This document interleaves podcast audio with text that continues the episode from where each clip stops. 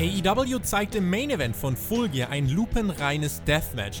Manche heben den Finger und sagen, das geht nicht. NXT macht weiter Stimmung bei Raw und SmackDown und wir fragen uns, was reißt der gelbe Brand bei der Survivor Series? Zu Gast ist Bildredakteur Enrico Ahlig.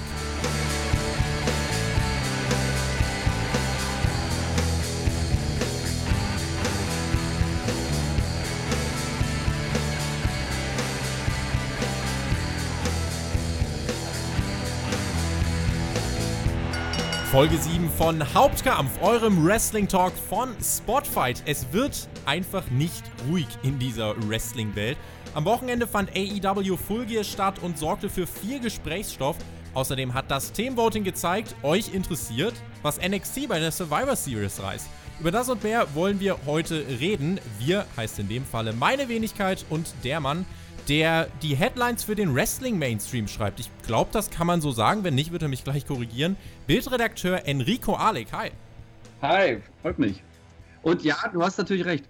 Ja, gut. Okay, dann, dann äh, haben wir direkt die ersten äh, Differenzen doch schnell beiseite gelegt. Ähm, Enrico, uns gehen die Themen wirklich nicht aus und ich glaube, dass das ein spannender Podcast wird. Allen voran wegen deiner Meinung zum Main Event von Full Gear. In diesem Sinne, ich würde sagen, wir starten ohne weitere Vorreden äh, hier herein. John Moxley besiegte ja Kenny Omega nach knapp 40 Minuten in einem Lights-Out-Match. Ähm, alle, die jetzt diesen Podcast hören, werden wahrscheinlich jetzt schon genau wissen, worum es geht und sind im Bilde. Man darf dieses Match ja gut und gern als Deathmatch bezeichnen. Das sagt auch Alexander Bedranowski, aka Thumbtack Jack ist ja Teil unseres Podcast-Teams von Spotfight und er gilt ja als Deathmatch-Legende. Und der hat das eben als jenes Deathmatch bezeichnet. Ich habe das Match mittlerweile dreimal gesehen und muss sagen, ich finde es weiter gut. Wenngleich ich auch ganz klar sage, dass das nur dosiert eingesetzt werden darf. Ähm, in dem Fall hat es sich halt angeboten, weil es der Höhepunkt einer sechs Monate langen Fehde zwischen dem ehemaligen Deathmatch-Wrestler und dem für viele besten Wrestler der Welt war. Du schlägst mit deiner Meinung zum Match ja in eine ganz andere Kerbe, ne? Ähm, ja, also ich, ich ich muss sagen, ich finde das äh, wahnsinnig spannend erstmal, was AEW geschafft hat, ja, mit so einem Match so eine äh, Aufregung zu äh, generieren. Und ja, ich muss einfach sagen, ich fand es einfach langweilig. Also, es hat mich jetzt nicht mal so unbedingt äh, so geschickt, dass äh, da irgendwie Stacheldraht eingesetzt wurde oder ähm, ja, eine Kette oder so. Ich fand die Kette sogar extrem langweilig. Also Ketten funktionieren für mich bei Wrestling überhaupt nicht. Aber ich, mich hat es einfach nicht so wirklich gekickt, weil ich habe Kenny Omega, durfte ich schon in Tokio sehen und bin extra deswegen hingeflogen und äh, durfte halt von der Bild dahin und so. Und ich finde ihn großartig, ein ganz großartiger Wrestler und seine ganzen Matches gegen Okada, das war einfach göttlich. Und ich finde es dann einfach eine Verschwendung, wenn man ihn da 40 Minuten lang mit irgendwelchen Gegenständen aufeinander einkloppen lässt, weiß ich nicht. Vielleicht müsste ich mir das nochmal sogar anschauen. Also, ich weiß nicht, hat es dir beim zweiten Mal besser gefallen? Also ich habe auf jeden Fall dann auf andere Dinge geachtet und ich habe vor allem immer im Hinterkopf diese, diese Reaktion gehabt. Also ich sag mal so, mit Mal, dass man es geschaut hat, äh, hat sich ein bisschen mehr gezogen, weil man mehr diese Pausen wahrgenommen hat, die es ja wirklich gab in diesem Match. Ähm, was ich bei den Reaktionen aber ganz spannend fand, ähm, weil ich habe ja in der Review, das habe ich auch direkt gesagt, ich dachte, dieser Pay-per-view wird wirklich sehr gespalten gesehen. Aber fast in allen Kommentarspalten, sei es sonst wo, haben, haben die Leute den Main Event eigentlich gefeiert. Das wurde wirklich gelobt. Und das hat mich ein Stück weit überrascht, weil eigentlich, wenn ich die ersten Reaktionen auf Twitter gerade von den renommierteren Wrestling-Meinungsführern gesehen habe, die haben ja wirklich eher gesagt, boah, das war, das war eher nix. Ähm, teilweise aus ähnlichen Gründen, wie wir es jetzt bei dir gehört haben. Ist das eine zufällige Wahrnehmung von mir oder glaubst du, dass da mehr dahinter steckt, dass eine Vielzahl der kritischen Stimmen ja doch eher von den Wrestling-Journalisten kommt? Ja, ich frage mich vielleicht, vielleicht haben die einfach in ihrem Leben auch zu viel Wrestling schon gesehen, weißt du? Und werden generell weniger gekickt von bestimmten Matches oder Sachen, die passieren. Ähm, ich weiß es nicht. Vielleicht ist auch wirklich der AEW-Fan, ähm, vielleicht unterscheidet er sich auch wahnsinnig von dem normalen Wrestling-Fan. Das kann auch sein. Also ich war wirklich auch überrascht, wie positiv es wahrgenommen wurde. Und ich muss auch sagen, ich war überrascht, wie positiv der ganze Event rüberkam. Bei mir hat er zum ersten Mal nicht wirklich gefallen. Also ich fand die Stimmung war nicht gut. Gut, da gab es ja auch so ne, wie Gerede, dass das Publikum nicht wirklich sehr gut eingestellt war, die Lautstärke. Aber mich hat es diesmal nicht gekickt. Ich weiß nicht warum. Vielleicht war es an, ich habe Sonntag früh geschaut Und ähm, vielleicht war ich da noch nicht wach, aber ich gucke meistens immer am Vormittags ähm, die Events, wenn ich ausgeschlafen bin und das war ich.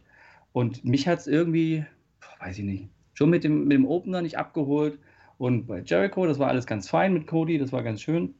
Und der Main Event, da hätte ich mir lieber einen klassischen Wrestling-Kampf gewünscht. Zu diesem. Oder auch kürzer, also einfach kürzer. Die können die Spots ja machen, aber es hat mich immer schon so bei, bei Leiter-Matches immer, nervt mich das immer, langweilt mich, wenn die drei Minuten lang erstmal die Leiter da aufbauen müssen und das machen müssen und das machen müssen und am besten noch einen Schrank bauen oder irgend sowas. also, das ist halt kein Fuß, ja. Ich meine, wenn sich zwei Leute wirklich prügeln würden, dann würden die nicht erstmal drei Minuten lang da, weiß ich nicht, irgendwas aufbauen, sondern die hauen sich dann einfach mal auf gut Deutsch in die Fresse. Und das hat mir irgendwie so gefehlt. Das, das wirkte nicht intensiv für mich. Ja, so. Es gab so ein paar Ausnahmen. Dieser eine Spot mit dem, war das ein Sharpshooter oder so? Ich glaube schon, mit ne? den Glasscherben dann. Ja, das fand ich schon ganz gut. Ja. Natürlich war mir klar, dass es kein echtes Glas ist wahrscheinlich, aber das fand ich irgendwie so psychologisch ganz gut, weil in dem Moment hat man so gemerkt, okay, wenn es jetzt echt wäre oder es ist echt, ja, dass der da durch das Glas durchwackeln muss, um zum Seil zu kommen, das fand ich ganz gut. Aber der Rest, naja. Zum, zum Match vielleicht selber. Die erste Frage, die ich Alex äh, gestellt habe, vielleicht auch gerade, weil du das mit den Glasscherben ansprichst, äh, die mhm. erste Frage, die ich ihm in der Review gestellt habe, ist, äh, war das Ganze safe? Und ich habe ähm, das ganze äh, Event ja auch live mit, mit einem Kumpel geschaut, der eigentlich nicht so ein Deathmatch-Fan ist. Und der hat, der hat das gefeiert und es war eben auch so, dass sich durch eine Vielzahl des Feedbacks äh, unter diesen Reviews eben genau das gezogen hat. Und ich für meinen Teil habe mir im Nachhinein tatsächlich auch nochmal das Leitermatch angeschaut äh, von den Young Bucks gegen die Lucha Bros. Und ganz ehrlich, in, weil wir die, die Diskussion, die ja jetzt äh, aufgemacht wurde, ist, äh, jetzt nicht war es zu langweilig, äh, sondern war es zu brutal. Und wenn ich dieses Leitermatch sehe von den Bucks gegen die Lucha Bros, muss ich sagen, das fand ich mhm. sogar noch riskanter, denn das, was Moxley und Omega gemacht haben, das war ein Match von zwei starken Wrestlern in einer Company, die ihre Worker versucht, bei dem, was sie tun, ebenso gut es geht äh, zu schützen. Und das war der Höhepunkt der Fehde. Natürlich, und da sind wir uns einig, ist Kenny Omega langfristig in normalen Matches viel besser aufgehoben. Und auch für Moxley sollte man ähm, Charakterzüge abseits des Hardcore-Wrestlings zeichnen. Das hier in der Form ist halt wirklich was, das man jetzt wahrscheinlich auch länger ähm, nicht mehr bringen darf. Hat das irgendwie auch vielleicht ein bisschen was mit der, äh, damit zu tun, dass Leute aus ihrer Komfortzone innerhalb der Wrestling-Welt herausgerissen werden und dass vielleicht auch deswegen Kritik an diesem Match aufkam? Puh, ja, vielleicht, ja, vielleicht. Und vielleicht, vielleicht war es ja auch äh, gerade deswegen auch gut, weißt du, weil man mal wieder, mal, wann hat man das letzte Mal denn wirklich über den Kampf gesprochen? Ja, oder über ein Match? Ja, man redet ja meistens immer nur über Backstage-Gelaber und so ein Zeug und irgendwelche Gerüchte, das auch immer spannend ist. Aber wann hat man denn zum letzten Mal wirklich über so ein Match geredet? Ja, und das kann ich mir schon ewig nicht mehr dran erinnern. Und das ist eigentlich auch ganz gut. Und was ich hatte gerade, was ich mir gerade überlegt habe, ähm, ich, dass ich dir, genau, dieses Leitermatch, was du angesprochen hast, da gebe ich dir sogar recht. Das konnte ich ja sogar in äh, Chicago in alle angucken und das fand ich auch gefährlicher. Und das war auch der Kritikpunkt an diesem Match, dass ich mich ein bisschen gelangweilt habe, weil es kam für mich nicht wirklich gefährlich rüber. Es war zwar brutal, aber ich wusste schon, dass die da wissen, was die da machen. Obwohl da, ich glaube, es war, war das Kenny, der die Glasscherbe rausgeholt hat. Mhm. Und hatte die dann, glaube ich, zwischen, zwischen die Finger oder so ja, ne, genau. Wo du ja schon weißt, naja, der macht das jetzt ja nicht wirklich, weil du konntest ja sowieso die Kameraeinstellungen kaum erkennen. Ja, also sie würden ja nicht irgendeinen Spot machen, wo du den quasi so die Finger da irgendwie einreißt, was man nicht mehr wirklich sieht. Das macht ja auch eigentlich gar keinen Sinn. Ja, und ähm, das ich weiß auch nicht, was mir in dem Match gestört hat, so richtig dann am Ende. Man hat ja, diese Brutalität hat mir am Anfang relativ schnell und deutlich dadurch etabliert, dass man äh, den, diese ganzen Stacheldrahtsachen rausgeholt hat.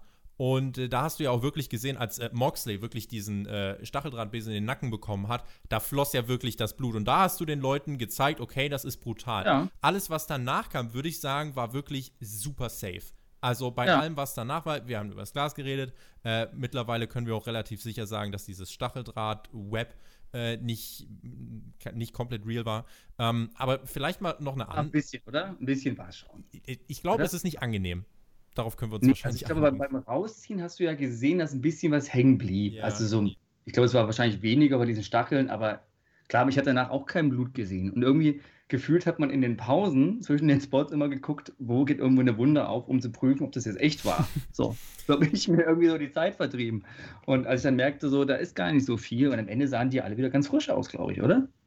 Also auf jeden Fall, das, die, der, das meiste Blut floss eigentlich im ersten Drittel des Matches. Ja, genau. Ja. genau. Das war dann auch meine Wahrnehmung. Wir wissen, wir wissen mittlerweile auch, dass ähm, die Idee für dieses Match wohl so von Moxley herangetragen wurde an Tony Khan. Moxley hat das so gepitcht und wollte das gern mit Omega umsetzen und dann gab es eben diese Zustimmung.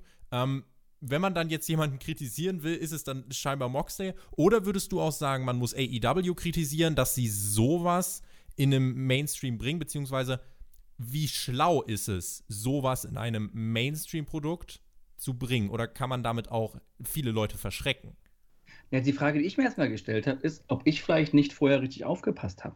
Weil, ähm, oder ob vielleicht die, äh, man durch WWE so wenig Erwartung mittlerweile an, an Ergebnisse hat, ja, dass man so diesen, diesen Weg dahin gar nicht mehr so wirklich wahrnimmt. Weil im Nachhinein habe ich so viele Sachen gelesen, auch mit der Vergangenheit von Moxley, die man natürlich kannte. Und ähm, ich, ich habe die Sendung natürlich vorher alle gesehen, aber ich habe nicht erwartet, dass es jetzt ein Deathmatch wird. Und dann haben viele gemeint, ja, es wurde doch vorher angekündigt. Dass Würde ich unterschreiben kommt. tatsächlich, weil Moxley das in seinen Promos immer wieder angesprochen hat, auch in diesem ja. Videopaket mit Omega. Und als man auch in der letzten Dynamite-Woche vor dem Pay-Per-View diese Deathmatch-Ausschnitte gezeigt hat, wo ja auch Alex mit dabei war, da wusste ja. man schon genau, was für ein Match kommen wird. Es gab ja in diesem Video den Spot, als Alex in die Rattenfallen geworfen wurde. Und was für einen Spot sehen wir beim Pay-Per-View? Wir sehen das mit diesen Mausefallen. Also man wusste genau, wo man hin will. Und ich glaube, man wusste schon länger, wo man hin will. Insofern finde ich, der Weg dahin, es hat sich abgezeichnet. Die Frage war dann nur, wie weit werden sie äh, die Grenze herausschieben? Also, was ist der nächste Schritt, den sie gehen werden? Und ich finde, das war wirklich so das Maximum, was du im Mainstream zutrauen kannst. Das mit diesem Stacheldraht-Dingens, mit dieser Konstruktion fand ich fast schon ein bisschen zu krass.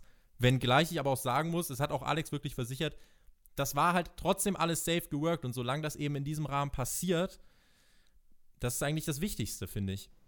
Mhm. Ja, aber ich, ich, hab, ich muss wirklich gerade überlegen, die letzte Dynamite-Folge vor dem Pay-Per-View, die habe ich an dem Tag nur so im halben Auge gesehen, muss ich ehrlich zugeben. Da war ich dann früh schon im Büro, ganz früh. Und wahrscheinlich habe ich einfach diesen Clip nicht gesehen. Kann sein. Ja. deswegen war ich einfach dann völlig überrascht, was dann da rauskam. Und natürlich dann, wenn man überlegt, dass auch bei Dark Kenny Omega sein Match hatte halt, ne, gegen George Janella, was auch so ein bisschen Hardcore-Match war. Also dieser ganze Weg, der im Nachhinein für mich das ganze Match irgendwie logisch macht. Ja, so, aber das, vielleicht ist man durch WWE einfach das nicht mehr gewöhnt, dass irgendwas dann sogar Sinn macht. Weißt du, was ich meine? Ja, dass man, dass man eh denkt, ja, das ist dann eh alles so Quatsch. Dann können die vorher hinstellen, was sie wollen. Im Endeffekt ist es halt ganz normaler, alberner Quatsch. So. Deswegen habe ich damit irgendwie nicht gerechnet. Und vielleicht war das auch diese falsche Erwartung von mir, die mir dann im Endeffekt so der Spaß ein bisschen kaputt gemacht hat. Vielleicht. Wie, und, hm? wie schlau war es denn so ein Match jetzt anzusetzen, weil wir haben ja jetzt auf der einen Seite, das hast du völlig richtig angesprochen, wir haben halt diesen medialen Bass, also alle sprechen eigentlich darüber und sagen, boah, war das zu krass, war es nicht zu krass?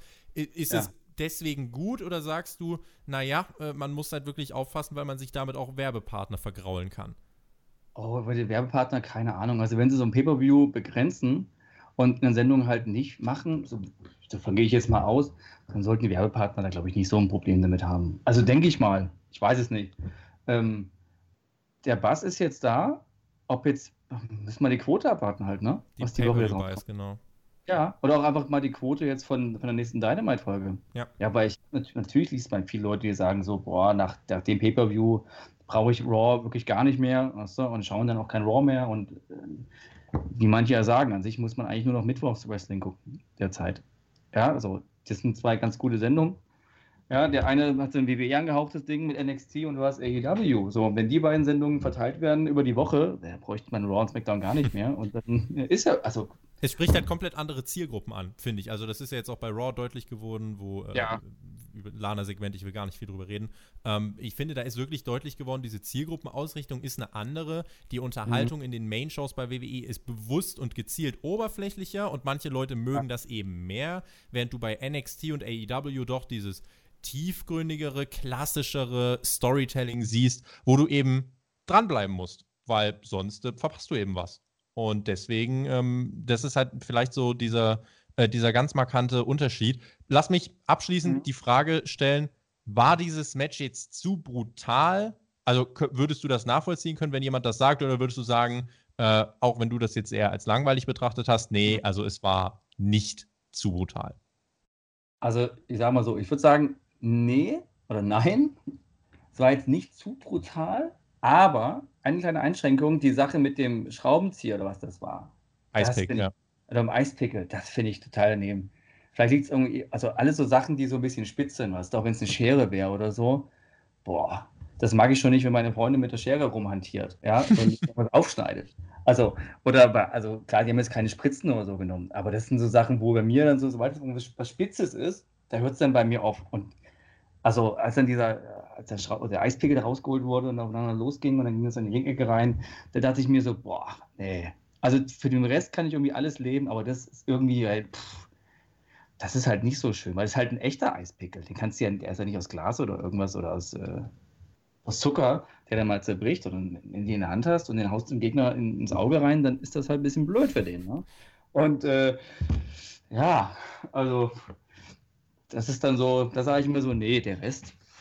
Ich meine, TNA hat das auch mal so oder so ähnlich gemacht. Das sind so Elemente, man muss aufpassen, dass es äh, dann schon irgendwie in sich noch schlüssig bleibt und dass man nicht irgendwie Elemente einführt, die das Ganze ad absurdum führen. Genau, deswegen war das Glas, war okay, ja, mit, der, mit, dem, mit dem Tisch und so, mit der Story. Stacheldraht, ja, okay, gehört irgendwie dazu. Die Kette habe ich jetzt nicht verstanden, was die Kette da sollte. Ob die jetzt irgendwo ein Element mal in irgendeiner Story war, ich glaube nicht. Moxley wollte sich vielleicht einfach erhängen. Vielleicht hat er einfach wieder Bock gehabt, wenn er dieses Match gepitcht hat. Vielleicht hat er ja. diesen Spot schon im Kopf gehabt.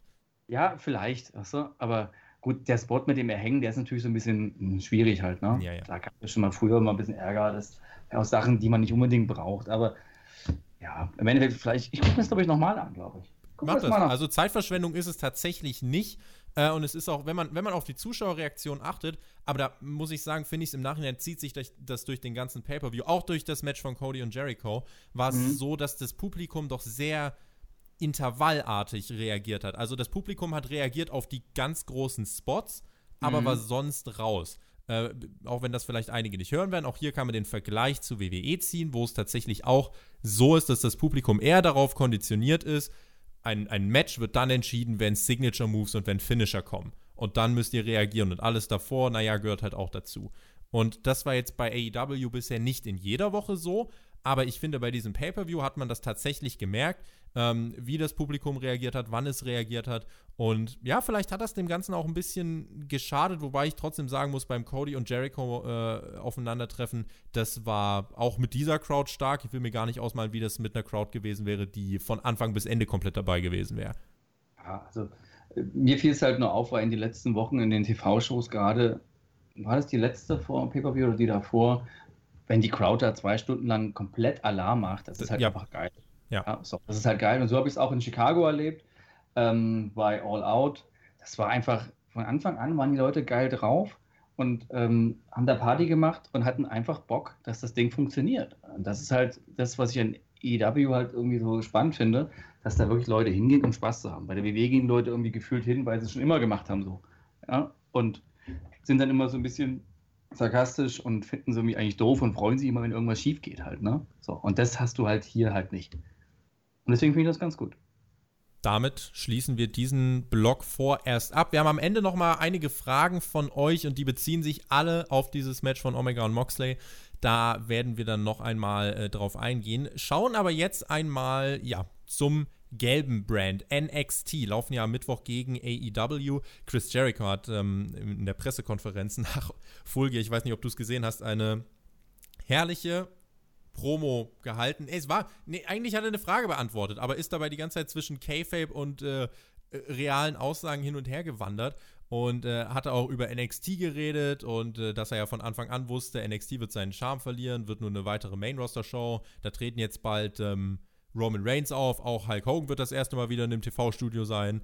Und äh, naja, hat er so seine Witzchen gemacht, aber hat eben auch trotzdem ganz wichtige Sachen gesagt. Und zwar, AEW ist scheißegal, wer gegen sie läuft. Wenn es der Super Bowl ist oder was mhm. auch immer, die werden auf ihr Produkt achten, werden weiter äh, in den Fokus stellen, dass sie starke Shows produzieren und was die anderen machen, ist egal. Wir hatten ja jetzt äh, in den letzten Wochen die Möglichkeit, NXT auch im Main-Roster, also bei Raw und bei SmackDown zu, äh, äh das haben wir, die haben wir mhm. dort erlebt, ausgelöst durch das Saudi-Arabien-Chaos.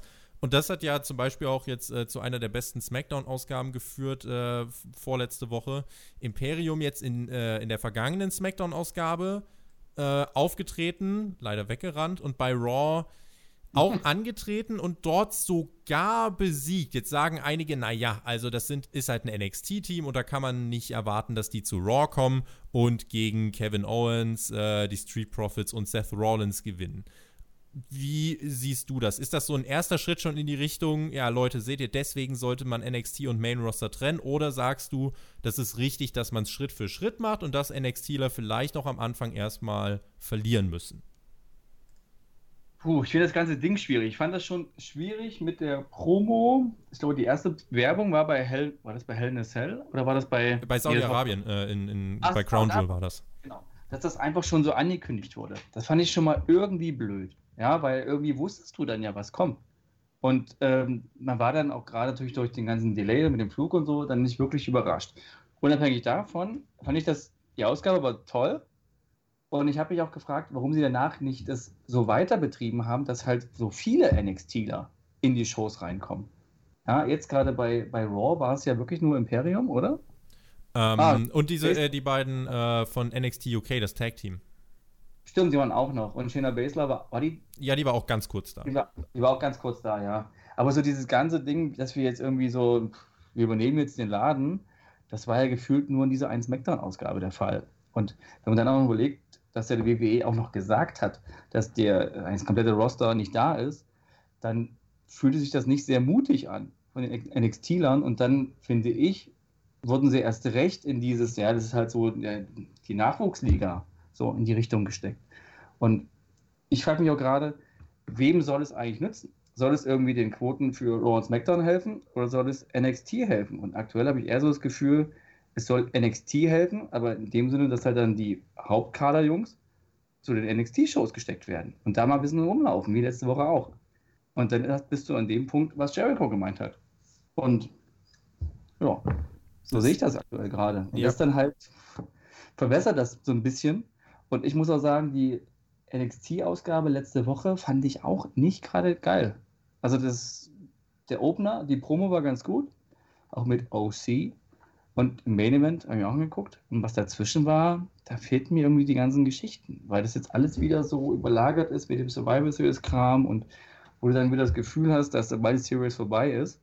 Am Tag 1 danach kann sich wieder keiner daran erinnern, was da gewesen ist. Genau, und da, da würde ich, äh, würd ich auch gleich äh, dann mit dieser Frage äh, gleich einhaken. Äh, das ja. ist nämlich genau diese spannende Sache. Man muss ja jetzt äh, schauen, ich für meinen Teil nehme es auch so wahr, es ist gerade noch nichts Halbes und noch nichts Ganzes. Du hast mit dieser SmackDown-Ausgabe einen sehr guten Ansatz gehabt und jetzt in dieser SmackDown-Ausgabe, äh, jetzt aus Manchester aus der letzten Woche, muss man ja sagen, das war ja weitestgehend Business as usual und das kam wirklich auch bei den meisten nicht gut weg. Äh, auch in der, in, der, in der Bewertung und das Feedback der Show war ja entsprechend. Jetzt bei Raw hat sich dann irgendwie auch wieder ein bisschen angeboten, klar, du hast Imperium dort, aber es wirkt irgendwie jetzt schon nach zwei Wochen, so empfinde ich das, ist jetzt schon so ein bisschen dieser, dieser Main-Roster-Fluch mhm. der immer so wie das Damoklesschwert über diesem Ganzen drüber hängt, der, der färbt für mich da schon so ein bisschen drauf ab. Und klar kann man jetzt mit gutem Willen sagen, hey, Imperium bei Raw und bei SmackDown richtig, richtig stark.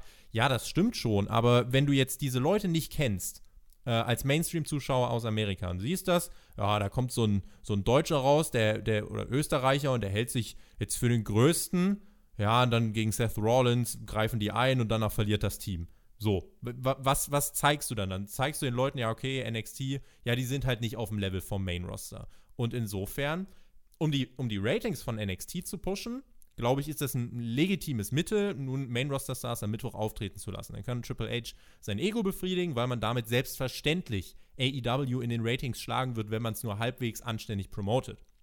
Hat mich beim OC fast gewundert, dass man das letzte Woche nicht noch mehr gemacht hat. Deswegen eigentlich jetzt hat man halt diese Woche auch nichts angekündigt, keine Invasion. Ich kann mir trotzdem vorstellen, dass NXT AEW vielleicht bekommt in dieser Woche.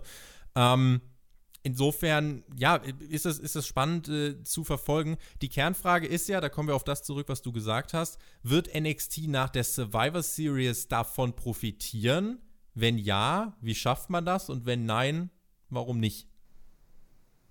Hm, also sie könnten es natürlich, wenn natürlich einige von den Leuten, die, ähm, die jetzt die Wochenshows anschauen, die sagen so, Mensch, der Walter ist ein geiler Typ, ne? Guck ich mal bei NXT rein, was der da so macht. So, das ist es halt.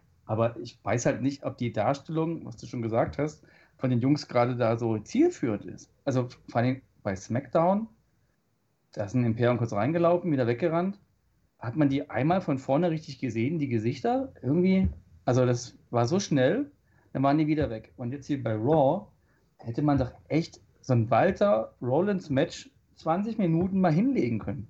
Ja, und selbst wenn ein Walter gewinnt, das tut doch ein Rollins nicht weh aktuell. Ja, so, da kannst du 20 Minuten lang die beiden mal treffen lassen. Rollins macht das, was er am besten kann. Ja, das ist auf gut Deutsch catchen. Und du kannst Walter richtig schön als Oberheel hinstellen, kannst Geschichten erzählen und kannst den Leuten den Typen schmackhaft machen, die den nicht kennen. So. Und was machen sie? Nach vier Minuten DQ und so ein Scheiß, sechsmal Tag Team Match. Ja, also ganz normales Raw Booking wie immer. Wie du schon gesagt hast, der Main Kader Fluch, dann werden die behandelt wie jeder andere Vollpfosten in dem Roster. Und das ist halt dann so, boah, weißt du, das macht ja irgendwie alles kaputt. Hätte ich mir übrigens ein Szenario ausdenken können, dann von mhm. mir aus, dann setzt ihr Six-Man-Tag an, um jetzt irgendwie, wenn du sagen willst, du willst Rollins nicht im 1 gegen 1 schwächen, aber warum ist es dann nicht möglich, zum Beispiel zu sagen, dass äh, Walter einen der Street Profits ähm, äh, dann einfach pinnt in diesem Match. Wem hätte das geschadet, wenn Imperium, ein eingespieltes Team in England, wo sie mit NXT UK auch zu Hause sind, wenn sie dort auf ihrem Spielfeld dieses Match für sich entscheiden? Das hätte keinem wehgetan, ganz im Gegenteil. Uh, und insofern, du hättest dann irgendwie sogar mit Rawlins irgendwie, der schubst dann noch die Street Profits herum und äh, sagt, Leute, kriegt ihr es nicht hin? Und dann hättest du seine Heel-Tendenzen vielleicht weiter rausarbeiten können. Viele, viele kleine Möglichkeiten hättest du potenziell gehabt. Du kannst ja, ich, ich finde, äh, sie machen ja immer so ein 1 gegen 1 Match und daraus wird dann ein 6-Mann-Tag-Team-Match. Mach's doch mal andersrum. Fang dann klein 6-Mann-Tag-Team-Match an und sag, hier, Rollins, hier, letzte Woche euch da gesehen, Imperium, ne? Kommt dran. Dann kommen die raus, dann holt sich zwei Buddies, dann machen 6-Mann-Tag-Team-Match und in diesem Match irgendwie brechen irgendwie Walter und Rollins raus, irgendwie DQ und danach kommt dann das Singles-Match, weil die sich in dem Second Tag Match so bekriegt haben, dass die Bock haben auf einen Einzelfight. Ja, so, und dann macht diesen scheiß Fight. Und ja. lass Walter gewinnen. So, das ist mal andersrum und nicht immer dieses, das ist halt, oh, das ist halt so Business as usual, das ist unfassbar. Dieser, dieser graue Main-Roster-Sumpf ist ja wirklich, äh, am Anfang war das ja sowas, wo man gesagt hat, ja, es ist vielleicht mal bei dem einen oder anderen äh, NXTs da so. Mittlerweile muss man ja wirklich sagen, äh, ist, hat es sich ja etabliert, dass wenn jemand von NXT in An- und Abführung aufsteigt zu Raw und zu SmackDown, dass die Leute dann eher sagen, puh, ja, das, also sie rechnen eher damit, dass es das für den erstmal gewesen sein könnte. Alistair Black ist seit neun Monaten im Main-Roster und saß bei Raw noch immer in seiner Kammer und hat einen Kampf gesucht. Ja, das kann man sich eigentlich gar nicht ausdenken, sowas. Also so viel Schwachsinn. Und das Schlimme ist, es macht für mich auch NXT kaputt. Ja, ich habe früher echt gerne NXT geschaut. Nicht unbedingt jede Wochenshow, das musste man auch gar nicht immer. Aber so Highlights habe ich mir reingezogen. Pay-Per-Views waren immer mega toll. Aber irgendwann ist so die Frage, für, für was machen die das da überhaupt? Ja, weil dieses Ziel am Ende ist ja doch irgendwie ins Main-Roster und irgendwie Champion zu werden. Aber das ist ja, passiert ja einfach auch nicht. Die gehen da hoch wenn er völlig verbraten und du hast schon, ich verliere schon die Lust an, die, an den NXT-Leuten bei NXT, weil ich weiß, die haben ja quasi gar kein Ziel. Ja, weil das ist ja immer noch so, klingt jetzt doof, aber immer noch die Nachwuchsliga vielleicht so ein bisschen. Ich weiß nicht, ob sie wirklich innerhalb des WWE-Systems als dritter Brand dahingestellt werden. Das, Im Endeffekt, wenn Vince sagt, hier der, wer ist da gerade unten alles? Der, äh, na, der Kohl soll hoch, dann kommt der halt da hoch zu Raw oder SmackDown. Ja. Da kann man Triple H da sonst was machen. Und dann bleibt das halt so. Es ist halt Vince seine Liga und, und ja. Und dann. Wenn Vince entscheidet, die Raw-Superstars müssen die NXTler besiegen, wie hier, dann ja. macht da auch keiner was dagegen. Ja, eben. Und das wenn, wenn Vince das NXT da wirklich halt benutzt, um AEW zu schaden und da ein bisschen Quoten, dann ist das halt echt schade halt. Ne? Das ist halt für AEW schade und für NXT ist es auch schade. Für Wrestling-Fans ist es schade ja, in erster komplett. Linie. Klar, Also klar, du kannst natürlich immer sagen, so, ja, das ist so toll, man hat jetzt Mittwoch zwei tolle Shows und sollst du genießen. Klar, aber wenn dann trotzdem NXT irgendwann AEW mit welchen Mitteln auch immer irgendwie platt macht, dann ist es alles wieder wie vorher und ja, hat auch keiner was gekonnt davon. Und WWE ist eigentlich auch, auch peinlich, dass sie das nötig haben eigentlich, ja. So. Wir schauen mal konkret jetzt äh, auf die Survivor Series. Ähm, wir haben jetzt ein paar Matches schon angekündigt. Es gibt ja das Women's Triple Threat, äh, das Tag Team Triple Threat. Wir wissen nun mittlerweile auch AJ Styles. Äh, dann haben wir Shinsuke Nakamura und äh, den NXT North American Champion Roderick Strong. Die werden auch in einem Triple Threat Match aufeinandertreffen ich habe ja gedacht, nach dieser ersten SmackDown-Ausgabe, wo es zu dieser Invasion kam, da haben ja alle NXTler eigentlich äh, ihre Matches gewonnen. Adam Cole durfte beispielsweise Daniel Bryan sch äh, schlagen, äh, Tommaso Ciampa durfte The Miz schlagen, Shayna Baszler sah sehr dominant aus. Und da habe ich mir gedacht, boah, eigentlich, wenn du NXT so darstellst, müssen die ja fast bei der Survivor Series alles gewinnen. Ich weiß nicht, wie es dir geht. Ich glaube definitiv nicht, dass das der Fall sein wird. Ähm, was glaubst du denn, in welchen Matches hat NXT denn überhaupt eine Chance? Mit wie vielen Punkten gehen sie denn nach Hause? Ja, das ist eine gute Frage. Ne? Ist auch eine gute Frage. Also dieser ganze Sinn dahinter halt. Ne? Lässt du die, wenn du jedes Match gewinnen lässt, so, was passiert da mit NXT? Wahrscheinlich nichts. Ja, also das. Puh. Die Konsequenz fehlt halt so ein bisschen. Ja, also was ist das Resultat? Ja, wenn die jetzt irgendwie alle Matches gewinnen, kriegt der NXT jetzt Raw oder oder wird dann geswitcht? Also ich meine, der, wo ist der Preis? NXT darf am Montag laufen. Ja, NXT muss am Montag laufen, drei Stunden. Da, vielen oh Dank. Gott. So. Oh Gott, ja. ein halbes Jahr und dann war es das. Ja, also Vielleicht liegt da auch so ein bisschen dieser Survivor Series Fluch darüber, den wir jetzt aus den letzten Jahren kennen, dass man genau weiß, okay, es ist Survivor Series, jetzt haben sich, jetzt hassen sich alle, so und dann weißt du halt nach der Survivor Series ähm, war es das halt auch wieder. Vielleicht, dass dieses dass man im Unterbewusstsein weiß, das ist halt alles künstlich herbeigeführt, dass man jetzt auch weiß bei NXT, gerade wie du wie es meintest, man hat das angekündigt bei Crown Jewel, dachte sich dann, oh, da kann man ja jetzt viel zeigen. Jetzt hat man halt diese Invasionsangles gezeigt, wieder und wieder und wieder. Die fangen jetzt schon ein Stück weit an, sich vielleicht auch abzunutzen. Und äh, dann ist halt die Sache, was passiert nach der Survivor Series? Also ich glaube, selbst bei der Survivor Series, da wird NXT schon äh, sein starkes Showcase bekommen. Sie werden da auch äh, mindestens ein großes Match gewinnen, bin ich mir sicher. Aber äh, ich glaube, wir können uns von dem Gedanken verabschieden, dass NXT jetzt äh, wirklich das Main Roster platt machen darf. Vince wird da schon, äh, glaube ich, ein Machtwort sprechen und sagen, naja, aber hier, guck mal, diese, diese Shayna Baszler, schön und gut, aber Becky Lynch bringt die mal schön zum Austemmen, so oder so ähnlich. Das wäre bei NXT undenkbar, da ist Shayna Baszler seit was weiß ich wie lang unbesiegt.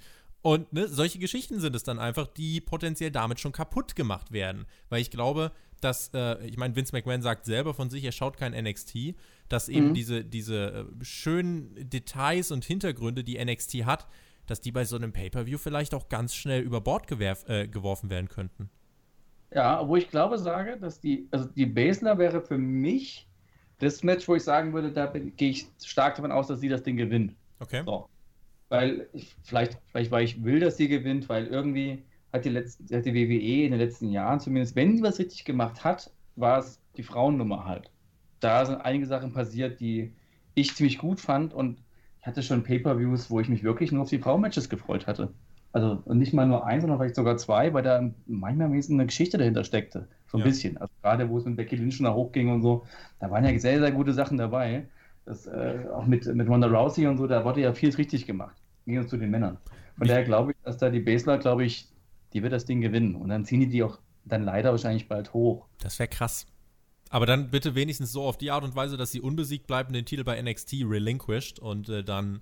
Ja, aber zwei Folge wäre auch komisch, ne? Ja. Ja. Mit Aston hat er ja auch schon das Ding hingelegt. Aber ja, mal schauen. Natürlich ein Roll-Up oder so, schönes, schönes Roll-Up-Finish oder so. Aber bei den, bei den Männern, gut, bei den Tag-Teams, gehe ich gerade mal. Oh. Das ist fast, das ist ja fast ein NXT-Match. Wenn du, also ich meine, New Day, okay, ist das einzige Main-Roster-Team, kann man fast sagen. Die äh, War Raiders, wie sie ja bei NXT hießen, sind jetzt die Viking Raiders. Das ist auch noch gar nicht so ultra lang her. Dann hast du äh, die NXT Tag Team Champions von Undisputed Era, ähm, Kyle O'Reilly, Bobby Fish. Und jetzt stell dir mal vor, du hättest dann nur The Revival dort stehen gehabt. Also, das wäre vor zwei Jahren ein NXT Tag Team Titelmatch gewesen. Ja, das, das wäre dann geil gewesen, ja. Aber jetzt hast du New Day dazu. Gut, die sind ja im Ring auch nicht scheiße. Ja, ja aber wie passen die nicht da rein? Und ich finde, Survivor Series war in den letzten Jahren immer dann so okay, wenn man halt diesen ganzen Brand Supremacy Quatsch außen vor genommen, weggelassen hat und hat einfach geguckt nach guten Wrestling-Matches. Und dann gab es ja einige, ja, die du nicht so oft gesehen hast. Also gerade die Lesnar-Matches letzten Jahren waren ja alle ganz gut. Ja, ja? auf jeden Fall. Und die waren immer ganz nett. Und ich glaube, die Series könnte wrestlerisch schon ganz gut werden. Aber halt ist mal die Frage so, für was kämpfen die da halt, ne? So, für die Golden Ananas ist es dann halt, hm. Und das ja. ist halt das, was irgendwie WWE momentan so komplett abgeht, dass du einfach nicht weißt, für was die das da eigentlich machen, ja, so. Und ähm, wenn du da halt WWE-Titel hast mit Kofi, was halt super eigentlich ist, und dann verlierst du den in fünf Sekunden und dann geht dann Lesnar aber wiederum als WWE-Champion dann zu Raw rüber, weil er Ray verprügeln will, obwohl da ja auch bei dieser Ausgabe jetzt da, glaube ich, eine Bailey am Ring stand, die ja auch SmackDown ist. Ja, so. Der löst du bestrafst ja halt alle Zuschauer ein Stück weit, die auch äh, Kofi das jetzt nach sechs Monaten abgenommen haben und gesagt haben, ja, okay, ist ein glaubwürdiger Champion. Dann kommt WWE nach sechs Monaten und sagt, nö, ist er nicht. Und das ist so auch in sich irgendwie unverständlich, finde ich. Ich verstehe es auch nicht. Ich meine, das ist alles so unlogisch und jeder, der da irgendwie mitdenkt und der da irgendwie investiert ein paar Gehirnzellen, wird da eigentlich jede Woche bestraft und wird ein Mittelfinger gezeigt. Und das ist halt dann einfach so, so bitter. Und das ist dann, ja, also man guckt sich das an, weil man es immer schon geschaut hat, vielleicht auch. Und fragt sich immer wieder, warum tut man sich das an? Deswegen ist dann AEW so ganz nett. Ähm, wirkt alles manchmal ein bisschen logischer. Fanboy, würde man mir jetzt sagen. Ja, ja, nee, aber es ist natürlich einfach mal schön, mal was anderes zu sehen und was auch nicht in so einer kleinen Halle ist, so wie bei Impact oder so, ein bisschen größer und das ist, naja, ist auch nicht alles toll, was die da machen, aber ist ein ganz guter Weg und kann man nur den Daumen drücken, dass das irgendwie halbwegs funktioniert. Aber es ist halt eigentlich bei der WWE schlimm, wenn man sieht, was da für Talente halt rumlaufen. Und auch bei der Survivor Series, wer da auf der Karte jetzt schon steht, das ist eigentlich, eigentlich ist das gigantisch halt, ja. Und, Eben, ähm, ja. Du aber dann ein langweiliges Produkt da aus diesen Jungs zaubern kannst, das ist halt wirklich schon also eine Leistung. Ja. Ich finde, also die, die größte Erzählung tatsächlich gibt es ja fast hinter dem Match von Rey Mysterio und Brock Lesnar. Das ist eben kein Cross-Branded Match, das ist ein ganz normales Raw-Match. Ähm, und ansonsten, wenn wir jetzt vielleicht nochmal den Fokus auf NXT lenken, es ist eben, ja, warum äh, sind dann alle gehypt auf die Card? Genauso wie du sagst. Sie ist halt von den Namen her stacked und du hast Namen darauf, die du in einem Main-Roster-Pay-Per-View bei WWE sonst nicht siehst. Und deswegen interessieren sich die Leute. Aber es ist jetzt nicht so, dass man in den Wochen davor einen Hype äh, geschaffen hat äh, und die, die, diese äh, Geschichten erzählt hat, wo man gesagt hat, boah, das spitzt sich bis zum Pay-Per-View zu und da gibt es den großen Clash. Nein, man mhm. setzt halt Paarungen an und lässt mhm. Namen für sich sprechen, keine ja. Geschichten. Und das ist äh, so die Sache, warum das halt auch absolut kein, Kon äh, kein, kein Konzept mit Langfristigkeit ist. Das funktioniert jetzt mal hier, aber ich sehe eben noch nicht diesen langfristigen Plan dahinter. Deswegen, wie gesagt, ich glaube nicht, dass NXT so ganz viel gewinnt und ähm, bin, da, bin da mal gespannt, ähm, inwiefern, äh, ja, weiß nicht, sich dieser Fluch bestätigt, weil WWE schafft es halt wirklich in Windeseile irgendwie vielen Dingen die Magie zu nehmen oder zumindest dem Ganzen einen faden Beigeschmack hinzuzufügen, ist mein Eindruck. Ähm, teilst du ja dann auch. Insofern, ja, vielleicht noch abschließende Gedanken zu der NXT-Thematik bei der Survivor Series. Ich, mir, was mir gerade in den Kopf gekommen ist, äh, was man irgendwie völlig vergisst, dass ja, ich glaube, ein Tag vor der Series ist ein Takeover, oder? Kann das sein? Wargames, richtig, nicht irgendeins, es ist Wargames. Ja, und das geht also für mich so unfassbar unter gerade. Ich habe. Stimmt. Also, Stimmt. Also, ich weiß, letzte Woche bei dem NXT-Ding geht es ein, bisschen, ein bisschen um die Mädels halt, ne? wer da im Team zusammen ist. Aber warum die dich da jetzt irgendwie dann alle hassen und so, weil Wargames sollte schon ein bisschen mehr dahinter sein, habe ich auch nicht verstanden. Und bei den Männern, ja, also irgendwie ist das so, dieses auf der einen Seite NXT ist hier so gemeinsame Sache gegen Raw und SmackDown. Und dann haben sie aber einen Tag davor ein Wargames, wo das sich alle wieder hatten. Und denkst dir so, boah, weißt du, das geht so völlig unter. Habe ich auch nicht auf dem Schirm gehabt. Gut, dass du es ansprichst, wirklich. Also, ja, äh, das, ist tatsächlich. Vor zwei Wochen dachte ich mir so, wann, wann gibst du mal wieder ein Pay-Per-View? Weil ich habe das Gefühl, bei, bei den Main-Shows wirst du immer zugeschissen halt mit Promo für den Pay-Per-View. So, bei NXT hatte ich, habe ich das in den letzten Wochen überhaupt nicht wahrgenommen. Dass da ein Pay-Per-View immer mal wieder um die Ecke kommt. Ja. Ja, und das ist tatsächlich, äh, stimmt. Also, also insofern, also, ich bin da, bin da gespannt gespannt, was sich da jetzt noch tut. So viel Zeit hat man ja auch gar nicht mehr, ne? Ist ja jetzt, glaube ich, dann, äh, wann ist es? Ich glaube, am 22, am 23. Nicht dieses Wochenende, das Wochenende darauf ist Wargames. Am 24. die Survivor Series, beide in Chicago. Äh, das müsste die All-State Arena sein, genauso wie SmackDown am Freitag.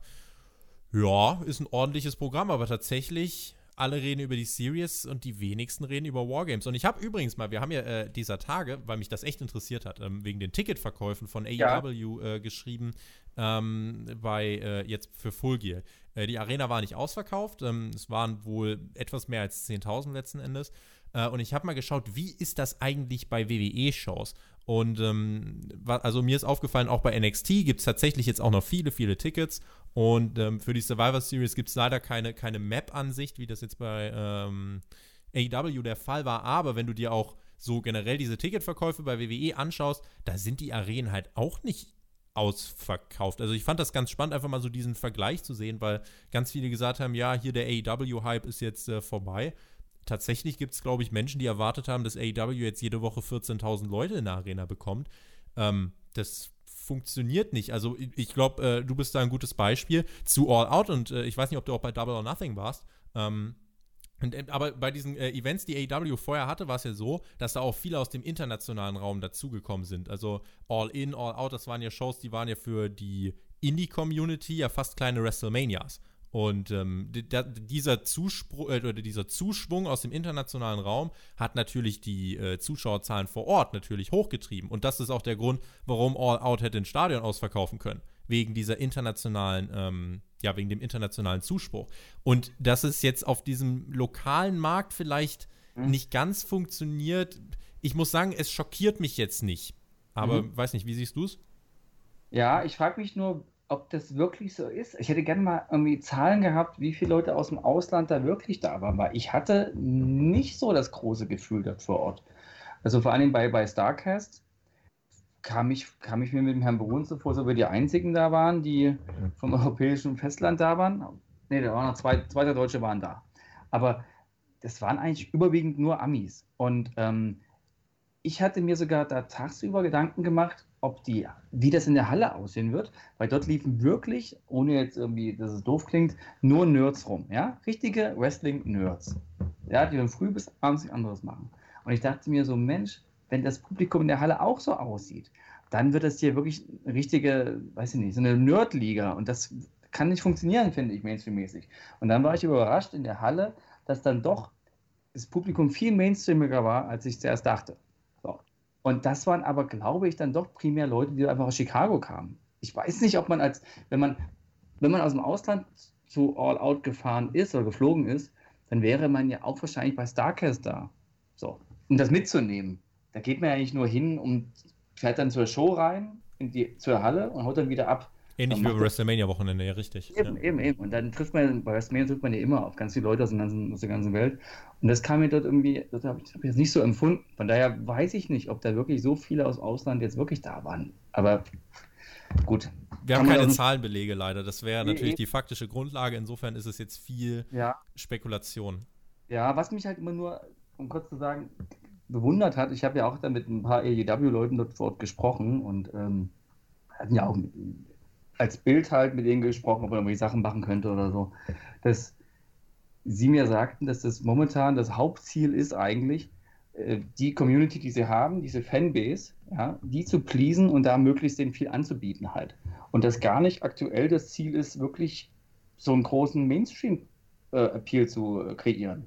Ja, also das ging jetzt gar nicht so um die riesen Reichweite aktuell. Das ist nicht aktuell nicht das Hauptziel von denen. Und da war ich ein bisschen überrascht, muss ich sagen. Und Spannende Beobachtung. Ja, also er hat mir das so erzählt, was darum ging, weil ich meinte, hier, das, ich kann ja sagen, sage ich jetzt unter uns, ne? so, aber weil wir ein paar Sachen machen wollten, ich wollte natürlich mit der Bildkarte so ein bisschen kommen, dass wir ja doch recht groß sind und so und wegen Reichweite und dann meinten die so, nee, Reichweite ist gerade gar nicht ihr Hauptziel, sondern es ist halt einfach so diese Fanbase, die an sich zu binden, so, die sie gerade haben. Und das fand ich irgendwie ganz spannend. Und ähm, aber vielleicht ist die auch kleiner, als sie glauben. Kann auch sein, ich weiß es nicht. Wer weiß. Ähm, wer, wer, sich dafür interessiert, der kann äh, gern mal beim, äh, ich glaube, Inside äh, oder Between the Ropes, Inside the Ropes, äh, der YouTube-Kanal hat jetzt auch die Pressekonferenz von Tony Khan nach Full Gear hochgeladen, wo wirklich extrem viele ganz, ganz spannende Erkenntnisse ähm, mit von ihm diskutiert wurden. Ich weiß gar nicht, wie, wie wir jetzt bei AEW gelandet sind. Hatte ich jetzt auch gar nicht auf dem Zettel. Äh, es hat sich gerade organisch dahin verlagert. Ticketverkäufe. Ticketverkäufe, stimmt, stimmt, stimmt. Und da könnte man natürlich jetzt auch anknüpfen, NXT ab 2020 raus aus Full Sail. Wie sieht das bei denen aus? Ist das ein Produkt, was so viel ziehen kann? Muss man dann Main Roster Stars weiter dort haben? Ähm, mhm. Ist aber nicht das Thema für diesen Podcast.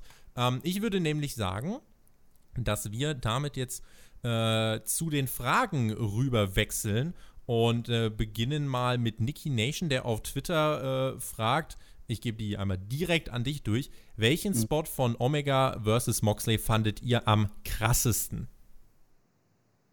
Mm, ich habe es ja vorhin schon gesagt, eigentlich dieses Eispickel-Ding. Also bei dem Eispickel habe ich wirklich äh, weggeschaut. Als, ich glaube, am Ende hat dann Omega Moxley das Ding so ein bisschen so pseudomäßig an die Stirn dran gehalten, ne, auf der Rampe. Und, aber da hatte ich einfach wirklich keine Lust hinzugucken. Ich überlege gerade, ich glaube tatsächlich, der krasseste Spot war der Schlag mit dem äh, Stacheldrahtbesen in den Nacken. Weil danach halt das Blut wirklich so floss. Alles danach, ich hatte eben dann auch so, auch wenn ich immer zusammengezuckt bin, äh, Alex hat mir danach wirklich so diese Sorge genommen, hat dann gesagt, ey, denen geht's gut, die wissen genau, was sie da machen. Äh, aber so dieser, dieser krasseste Spot, äh, klar, wir hatten das Stacheldraht-Web, äh, aber bei dem ich wirklich am meisten zusammengezuckt bin, weil ich auch danach so wirklich, holy shit, mir gedacht habe, das war, äh, als ich dann das Blut bei Moxley im Nacken gesehen habe.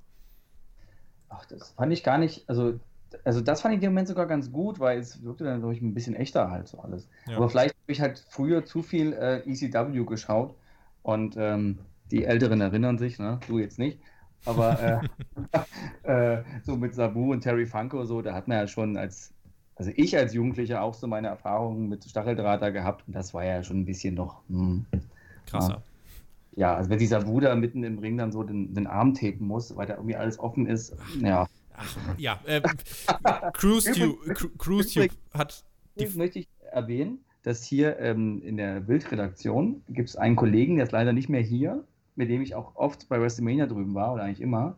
Der ist ein ganz großer Sabu-Fan und er hat hier auf seinem Schreibtisch, also er ist ja auch eine wichtige Person gewesen, hat er ein Stück Stacheldraht gehabt. Angeblich von dem Match Terry Funk gegen Sabu. Uff. Hat die Frau von Sabu verkauft. Vor zwei Jahren. Starkes Andenken. Stark, ne? So. Aber nicht anfassen, also nur gucken. Ist nur eingepackt, er hat es nie ausge ausgeholt. Okay. Glaub, Besser so. Ja, aber war teuer. CruiseTube hat uns die Frage gestellt, warum macht die WWE nicht mal solche Matches? Ja, die bringen lieber sowas wie bei Hell in a Cell, würde ich sagen. Das ist auch extrem. Ja, das stimmt. Ähm, ja, hm. Also ich glaube, weiß nicht, wie da die Werbepartner vom Network, ne? Also WWE ist halt in erster Linie ein PG-Produkt. Das ja. spielt da auf jeden Fall mit rein, finde ich. Klar, also ich weiß jetzt nicht, ob die, also die machen keinen Unterschied zwischen Pay-Per-Views und TV-Shows, oder? Ich will gerade. Sie werden halt auf dem Network gezeigt, aber ich glaube, einige traditionelle Pay-Per-View-Anbieter bieten das auch noch an. Da meine ich aber auch ab und zu, dass es mal TV14 ist. Also ja, ich ne? glaube, WWE dürfte sowas vielleicht auch machen, aber ich glaube, sie machen es ganz einfach nicht, weil sie wissen, wie sie im Mainstream stehen. Und ich glaube, WWE würde da tatsächlich so äh, mehr Medienkritik abkriegen, so nach dem Motto, wie könnt ihr das denn machen? Auf der ja. anderen Seite, wie viele Leute ne, äh, sagen nicht immer, ja, damals früher war alles besser wegen TV14 und so. Ähm, aber ich, ich glaube, bei WWE passt das auch gar nicht rein. Also welche Fehde ist so intensiv, dass sie so ein ja, Match rechtfertigen würde? Man muss ja auch sagen, bei Attitude Era, da gab es ja trotzdem nicht solche Matches. Also, da gab es einfach, also, das war zwar auch ein bisschen brutaler als jetzt, aber im Endeffekt, klar hatte man einen Stuhl, einen, einen Stuhl auf dem Kopf. Das gab es halt dann regelmäßig.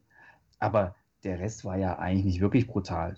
Das war ja, also, das war ja primär Klamauk quasi mit guten Geschichten und irgendwie unterhaltsam halt, ne? Also, für mich war Attitude Era nie das Ding, dass es irgendwie für so mega viel Gewalt stand. Für mich war es einfach so die pure Unterhaltung. Ich war damals 18, ja. So, das war halt Sex, Gewalt und Satanismus gefühlt, waren diese Sendungen. Halt ja. das war das, was gezogen hat damals. Wie, wie, die Bild halt, ne? Sitten tot Teufel quasi so, ne? So nach dem Motto. Und das ist halt, das fand ich halt gut. Und ob das da ein bisschen, klar, Hell in a Cell war halt zu der Zeit, aber ja, gut. Aber jetzt so ein Deathmatch in dem Sinne gab es das ja nie. Und man muss trotzdem bedenken, in ich fand ja die, die Eispickel-Aktion ein bisschen eklig. Das hatte WWE letztes Jahr ja auch gehabt, ne? Bei Hell in a Cell mit Randy Orton und diesen, diesem Spot mit Jeff Hardy im, im Ach, Käfig. Ja, stimmt, die haben eher mit, durchs Ohrloch hier mit dem. Das fand ich schon für WWE-Verhältnisse ganz schön krass, muss ich sagen. Und auch bei WrestleMania dieses Jahr mit Batista gegen Triple H, da war doch auch irgendeine Aktion mit dem War der ja auch ein Schraubenzieher da irgendwie? Oh, äh, nee, er hat ihm irgendwas aus dem Nasenpiercing oder so rausgezogen. Ah, also das Ding ist, ne, bei WWE finde ich, das ist immer in der Diskussion ganz spannend, gibt es auch Spots vereinzelt mhm. übers Jahr verteilt, bei denen man ja. sich denkt, oh Leute, was macht ihr denn ja. da? Und vielleicht ist das sogar, also das finde ich dann, das muss ich jetzt mal eine Lanze brechen, passt sogar besser dann. Ja, weil 40 Minuten brauche ich das halt nicht. Ich fand auch, muss ich leider sagen, das Match von äh, Omega gegen Joel Janella fand ich jetzt auch nicht so geil, wie es alle gesagt haben. Ja. Ja, auch nicht. Vertret, äh, finde ich absolut vertretbare, ähm, absolut vertretbare Haltung. Wie gesagt, ich habe äh, ich es halt hier erlebt mit jemandem, der eigentlich absoluter New Japan-Fan ist und der war von diesem Match halt begeistert. Und das hat so für mich gezeigt, okay, scheinbar ist es auch wirklich so möglich, Leute abzuholen. Das passt auch gut zur nächsten Frage. Der Titty-Twister war letzte Woche schon mal mit einer Frage dabei. Ähm, der hat gefragt, ist es vielleicht das Ziel von AEW mit Matches wie Moxley gegen Omega, die Gruppe von Leuten anzusprechen, denen WWE zu weich geworden ist? Ja. Also das, glaube ich, die holst du ab damit, glaube ich. Das ist nämlich die Sache. Und jetzt, wenn, wir gerade bei TV-Norm waren, es gibt ja, das würde ich jetzt gerade ganz genau mal aufgreifen, es gibt ja wirklich viele, die glauben, ein gutes Wrestling-Produkt sei mit PG nicht möglich und äh, alles, was TV14 ist, ist direkt gut. Was ich für absoluten Schwachsinn halte, weil ich der Meinung bin, NXT zeigt, wie eine gute PG-Wrestling-Show funktioniert. Und AEW ist ja auch nicht gut, weil sie TV14 äh, als TV-Norm haben, sondern weil sie insgesamt ein gutes Produkt liefern. Das liegt nicht daran, dass es Matches wie Mox gegen Omega gibt, die sich 40 Minuten schlachten, sondern das liegt an Promos wie der von Cody, an Tag Team Wrestling von den Lucha Bros, an Zugpferden wie Chris Jericho.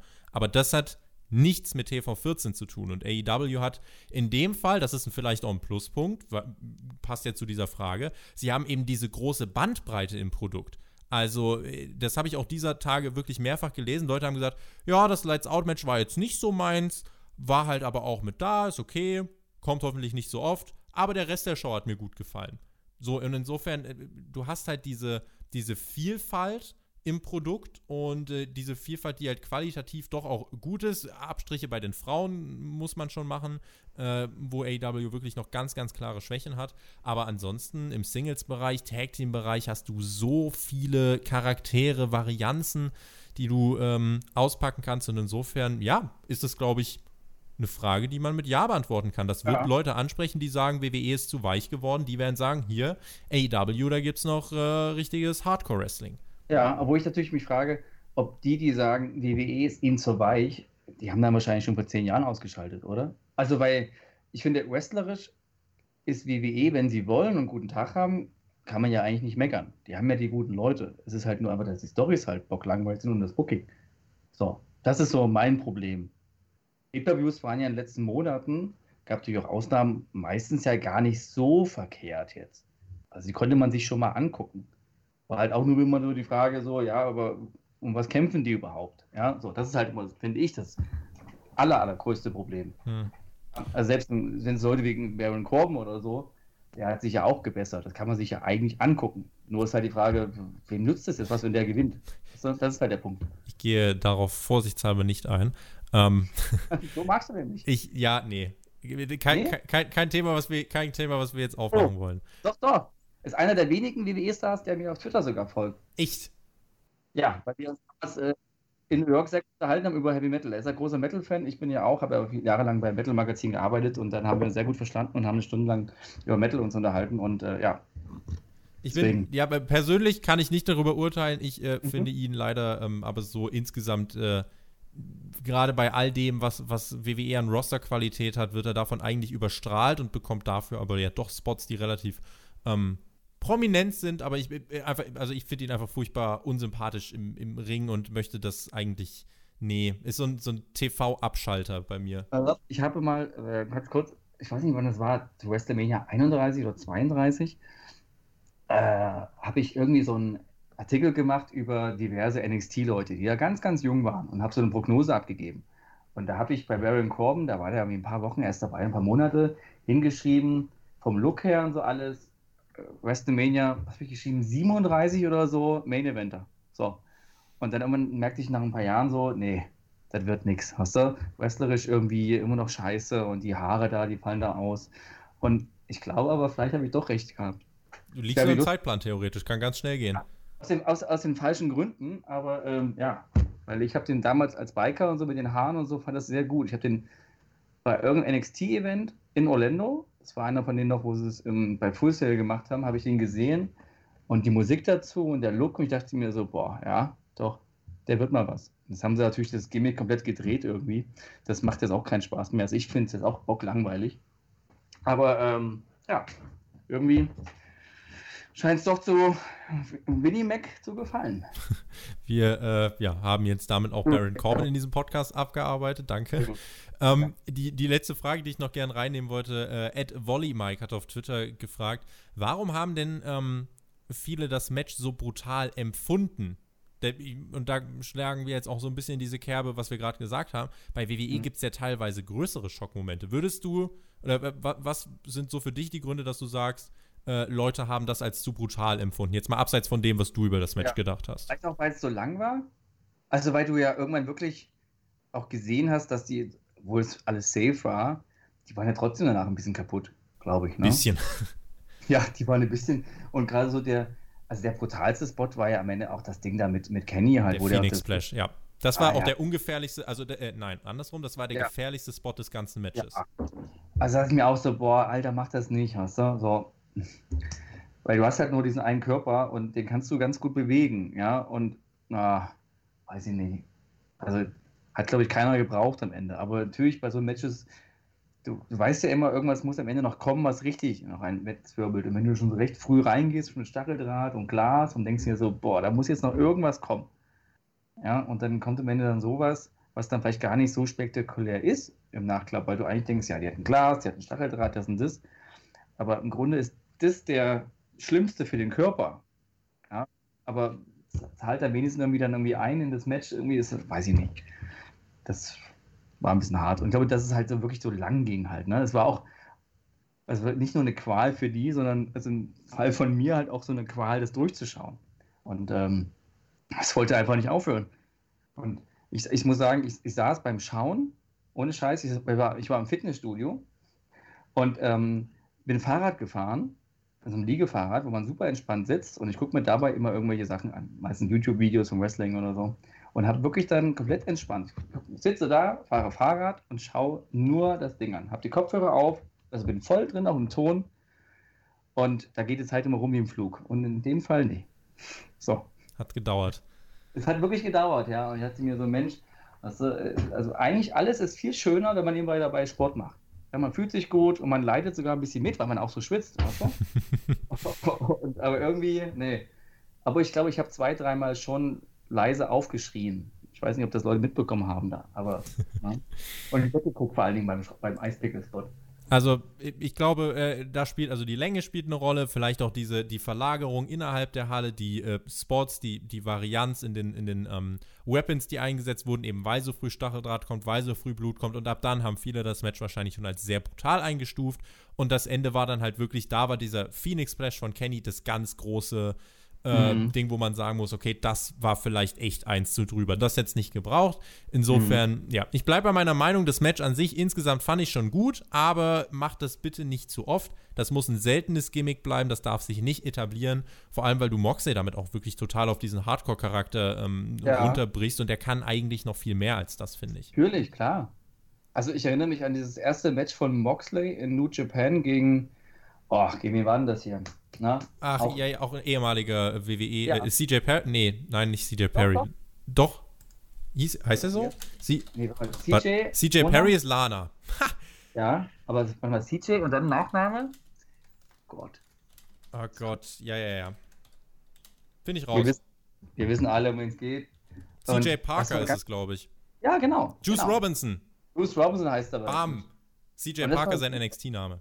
Exakt. Das war, das war super, ja. Aber auch ein bisschen, bisschen Gewalt, ein bisschen aggro. Aber es hat mir viel mehr Spaß gemacht, weil es halt einfach aggro war. Und ich fand halt Moxley in dem Fall halt nicht aggro. Das war halt so Spot und Spot und ein bisschen mehr Leerlauf. So. Also diese Aggressivität, weißt du, die hat mir so ein bisschen gefehlt. Aber hey, wir reden jetzt schon ziemlich lange über ein Match, weißt du? Und das, irgendwas haben sie ja doch richtig gemacht. Dann. Eben. Ähm, damit würde ich sagen, machen wir den Deckel drauf und äh, ja. beschließen diese Hauptkampf Ausgabe, die siebte insgesamt. Vielen Dank, äh, das hat Spaß gemacht und das war auch, finde ich, ein, ein ähm, spannender, äh, spannender Blick nochmal auf dieses Match. Es gab ja viele Meinungen, das war jetzt eben nochmal ein Input. Und ja, schreibt uns eure Meinung dazu in die Kommentare. Wie habt ihr das Match gesehen? Wie oft wollt ihr sowas sehen? Und warum glaubt ihr, dass manche das Match zu brutal fanden? Also, wenn hier Fragen reinkommen, die gelten natürlich irgendwie auch für euch. In diesem Sinne, vielen lieben Dank fürs Zuhören. Vielen lieben Dank nochmal an dich. Du bekommst jetzt auch gleich, du bekommst auch gleich die Schlussworte. Das ist hier die gute alte Tradition, wenn ich am Mikrofon sitze. Ähm, ich verweise nochmal auf Spotify natürlich und auch auf iTunes. Hört dort gern rein und bewertet uns vor allem. Und ansonsten, wenn ihr diesen Kanal noch nicht abonniert habt, dann tut das bitte gern. Wenn ihr aus Zufall irgendwie auf Hauptkampf gestoßen seid und euch hat das Ganze gefallen, wir sind wöchentlich da. Jede Woche Mittwoch, auch in der ganzen Woche gibt es Reviews von allem, was nicht bei drei auf dem Baum ist. Insofern ähm, Bleibt uns gern gewogen. Nächste Woche wieder Hauptkampf, selbe Stelle, selbe Welle. Für jetzt bin ich erstmal raus. Enrico hat die Schlussworte. Macht's gut. Auf Wiedersehen. Tschüss. Dann sage ich einfach nur ganz kurz, guckt mehr catchen. Ne? Tschüssi.